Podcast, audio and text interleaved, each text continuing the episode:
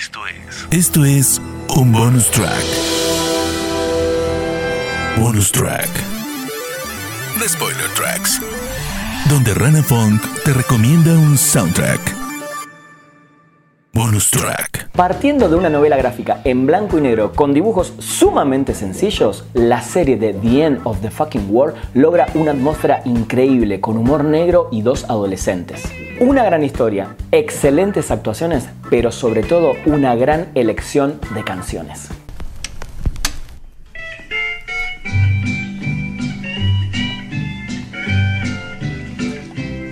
La banda sonora incluye canciones de artistas británicos cuyos sonidos tienen raíces en el blues americano, en el soul y en el rock. Jonathan Whistle, creador de la serie, logró que Graham Coxon, guitarrista de Blur, escribiera la partitura original y contribuyera también con algunas canciones originales. Esta es la primera incursión del músico en un score.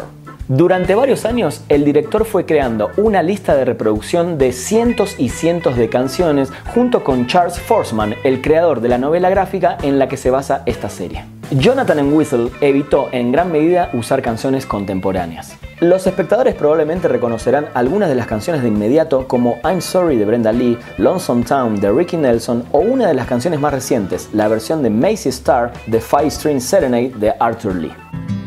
This is my string serenade. Mi momento favorito de la serie es cuando James logra matar al depredador sexual.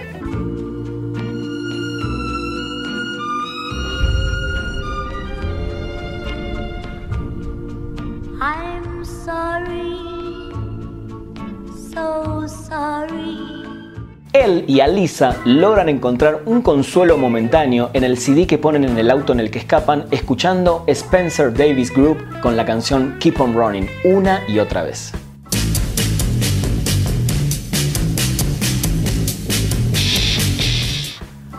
Realmente es un excelente score de Graham Coxon, el de The End of the Fucking World, muy recomendable.